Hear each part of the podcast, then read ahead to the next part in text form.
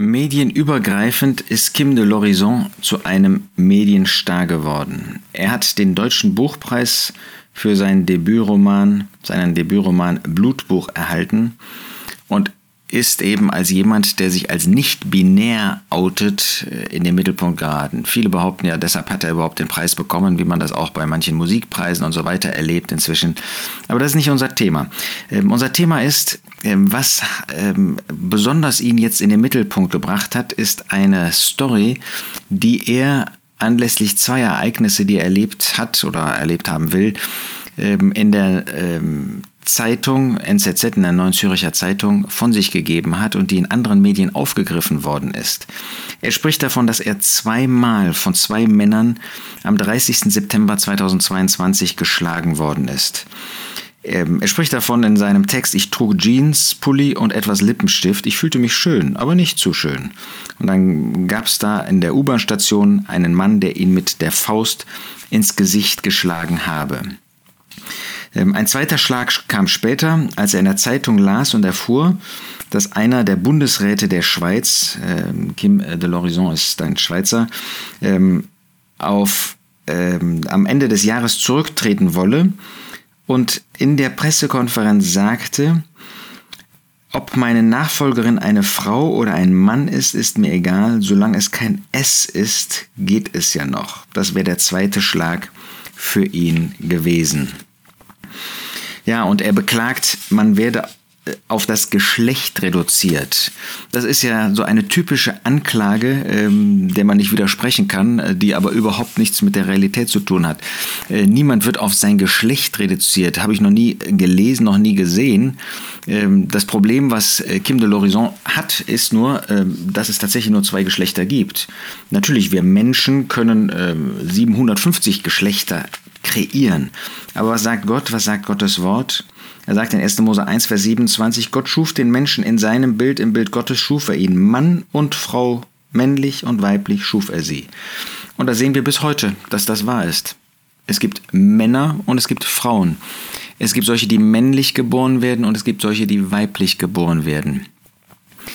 Ähm, aber das will der Mensch nicht mehr wahrhaben. Und der moderne Mensch stellt sich in den Mittelpunkt. Er stellt nicht Gott in den Mittelpunkt. Er stellt nicht Gottes Schöpfung in den Mittelpunkt. Er stellt nicht Gottes Sohn, Jesus Christus, in den Mittelpunkt, sondern er stellt sich selbst in den Mittelpunkt. Und ähm, dann äh, versucht er aus seiner Ich-Sucht, aus seiner Ich-Perspektive heraus, das, was er fühlt, als die objektive Realität darzustellen und daraus Gott zu sagen, wie er uns sehen muss. Kein Wunder, dass der Apostel Paulus in Römer 1 sagt, indem sie sich, Vers 22, für Weise ausgaben, sind sie zu Toren geworden und haben die Herrlichkeit des unverweslichen Gottes verwandelt in das Gleichnis eines Bildes von einem verweslichen Menschen, von Vögeln und von vierfüßigen und kriechenden Tieren. Evolution, das ist ja das, ähm, was äh, diese Menschen, ähm, inklusive Kim de l'Horizon, ähm, uns weismachen wollen. Es gibt keinen Gott, sondern wir sind Gott, ja, und wir sind das, was wir uns, wie wir uns fühlen. Darum hat Gott sie hingegeben, sagt Paulus, in den Begierden ihrer Herzen zur Unreinheit, ihre Leiber untereinander zu schänden und so weiter. Und dann auch eben von allen möglichen allen möglichen Geschlechtern zu reden. Kim de l'Horizon sagt, er sei zweimal geschlagen worden. Bemerkenswert ist, dass ich in keinem Medium gelesen habe, was das eigentlich für Gott bedeutet.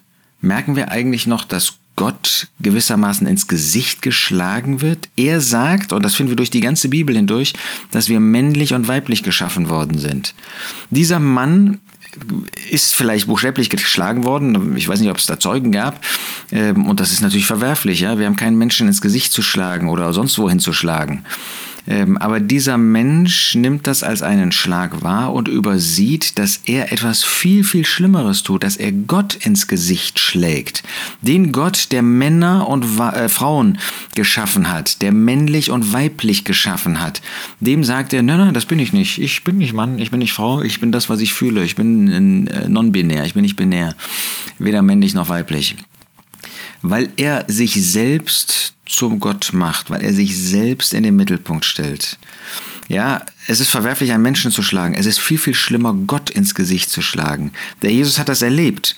Der Jesus hat erlebt, wie er ins Gesicht geschlagen wurde. In den ähm, Berichten der Evangelien, wo es um seine Leidensgeschichte geht. Markus 14 zum Beispiel, Vers 65, auch in Matthäus 26, Vers 67, auch in Johannes 19, Vers 3 lesen wir, was die Menschen mit dem Herrn Jesus, mit dem Sohn Gottes gemacht haben. Den haben sie wirklich brutal ins Gesicht geschlagen.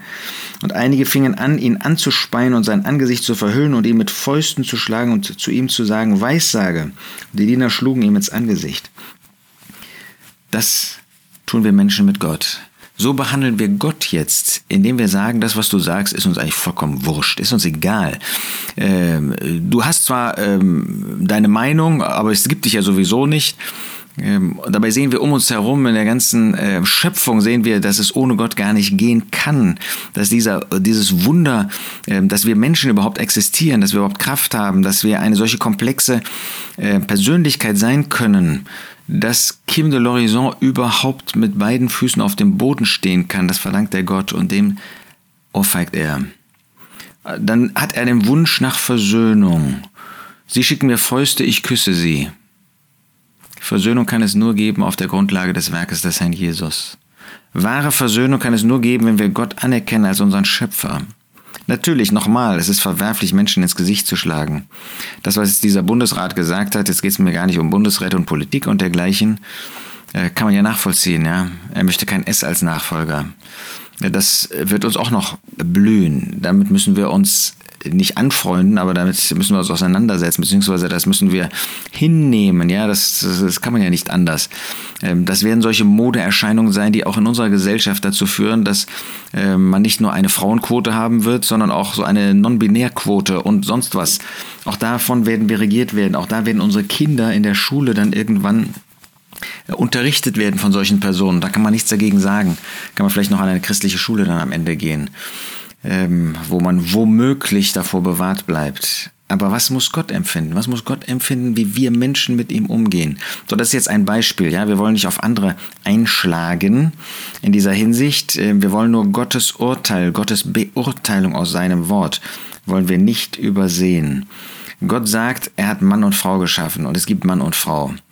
Und daran wollen wir festhalten, wollen ihm gegenüber gehorsam sein, wollen das so handhaben, auch so sehen, auch so beurteilen, auch unser ganzes Wertesystem danach ausrichten, was Gott sagt. Nicht, was Menschen uns weismachen, auch durch solche Medienhypes, sondern wollen auf Gottes Seite bleiben und wollen ein Empfinden haben, was Gott empfinden muss, wenn er uns Menschen hier sieht, wie wir mit ihm und mit seiner Schöpfung und mit seinen Grundsätzen und mit seinen Werten, die er uns in seinem Wort vorstellt, umgehen.